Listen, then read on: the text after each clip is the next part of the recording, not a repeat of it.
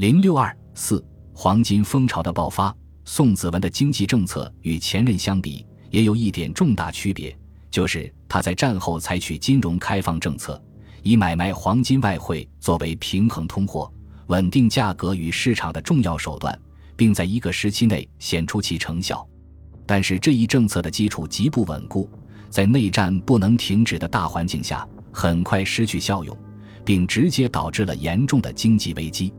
法币与美元的兑换率一直是固定的，自抗战后期起，长期为二十比一。这显然早已脱离实际情况，黑市兑换率大大超过此一比例，已经接近两千比一。宋子文上台后认为，这种情况导致法币与美元比价与市场脱节，使外贸停顿，不利于经济发展，因此他制定了开放金融的计划。将法币与美元兑换率改为随市场供给自由浮动，并由中央银行操控买卖市场。他以为这样对外贸易便可畅通，各项物资有可随人民的需要而增加，由资之流入投机市场，以助长物价之波动者，亦可纳入商业正轨。国外原料及机械也可因对外贸易之恢复，源源进口来配合国内工业之发展，足以使增加生产。并收平定物价的效果，所以开放对外贸易，在国内可以安定人心，在国外可以导引投资，与我国经济建设以重要的助力。这一政策的重要倡导者是行政院的美国顾问杨格，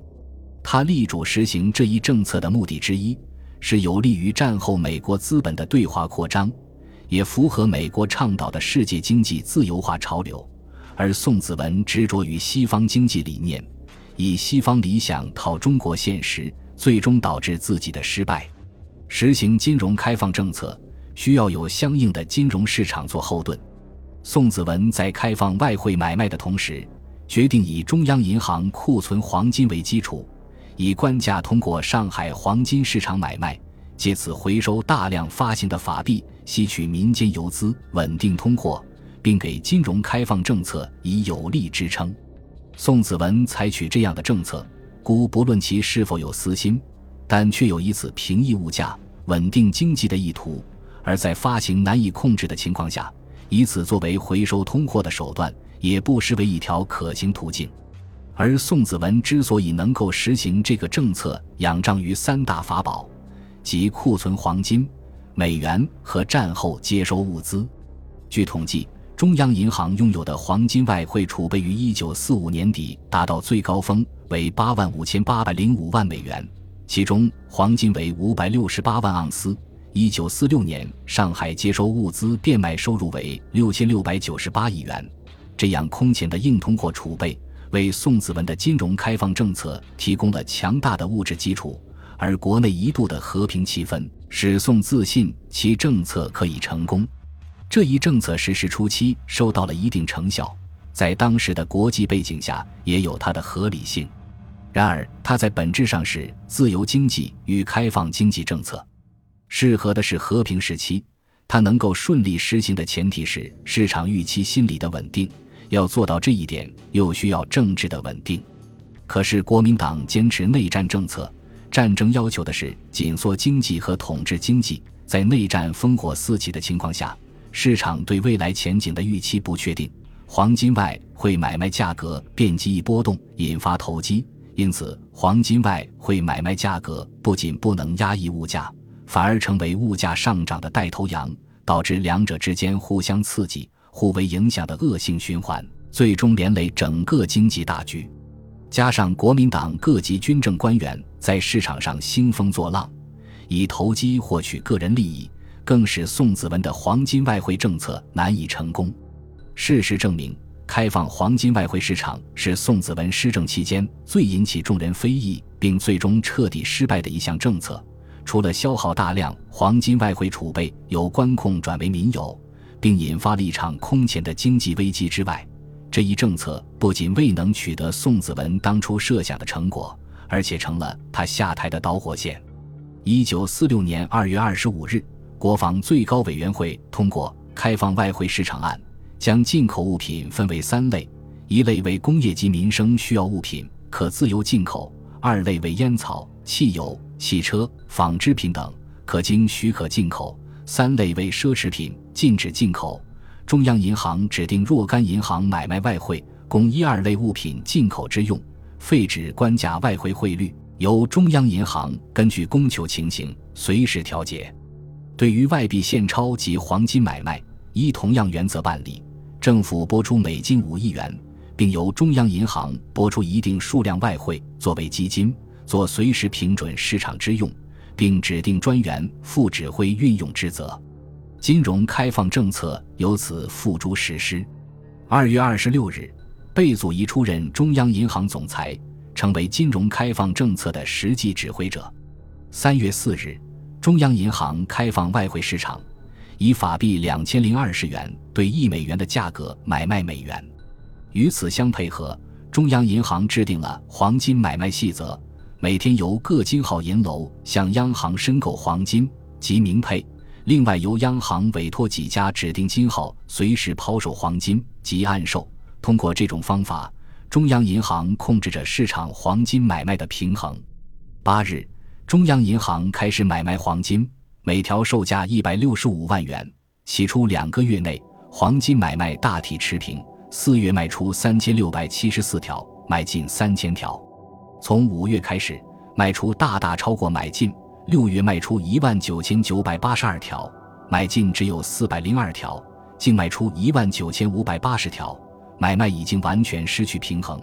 表明市场对未来预期的悲观及对法币的不信任。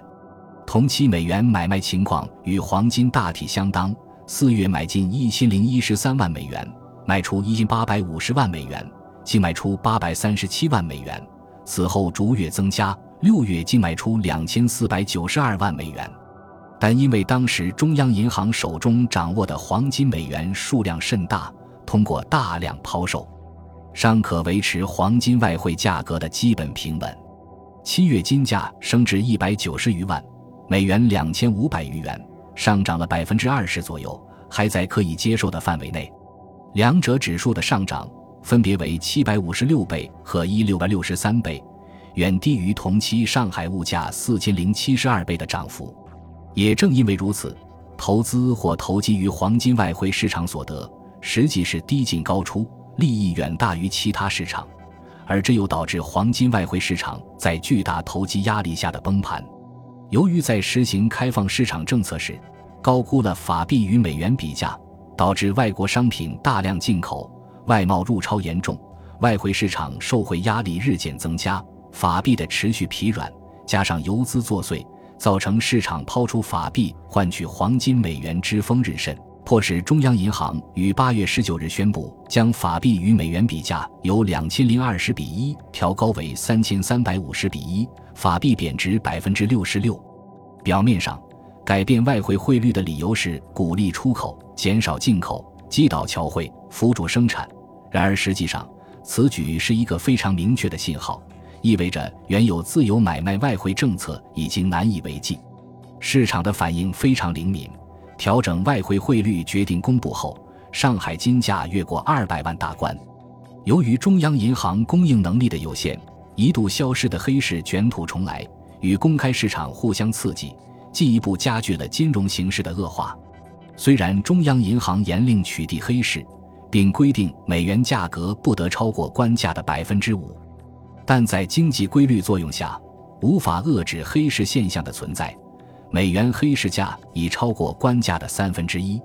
十一月十七日，政府又决定修正进出口贸易办法，实行输入许可与出口补贴，大幅度放宽出口限制，同时严格限制进口。除禁止进口物品外，所有其他物品进口亦需申领许可证，用行政手段压抑进口，缓和外汇供应压力。此举对减少外汇供应确有成效，但对整个经济环境的改善，对压抑黄金价格并无明显作用。在黄金外汇价格上涨幅度较为平稳时，一定数量的买卖有助于平抑市场物价的上涨，而一旦价格大幅度上涨，社会对平抑物价的信心就会动摇，黄金外汇价格反成为物价上涨的带头羊，并刺激市场万物齐涨，整个经济形势很快就到了无法收拾的地步。黄金买卖运作由宋子文指示中央银行总裁贝祖仪，再由被下令央行业务局局长林凤包和副局长杨安仁执行，附由央行指定的同丰余等五家金号银楼作为市场代理人。每天的抛售数量和价格高度机密，知者不过三五人，也没有非常严格的手续规章，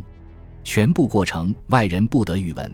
不要说财政部长于鸿钧，即便蒋介石。对于黄金外汇买卖情况也是一知半解，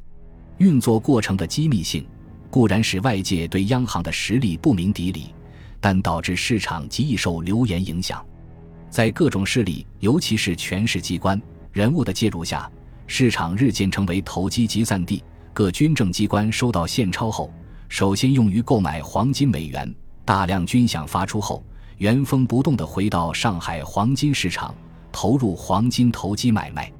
一般工厂企业在开工困难的情况下，也改走炒买黄金之路。同时，由于外地金价大大高于上海，导致游资向上海集中抢购黄金保值，而且由于央行的抛售，金价上涨幅度还小于物价上涨幅度，使投机黄金买卖有利可图。就在各色人等激进疯狂的投机行为下。中央银行有限的黄金外汇储备无论如何也难以抵挡。本集播放完毕，感谢您的收听，喜欢请订阅加关注，主页有更多精彩内容。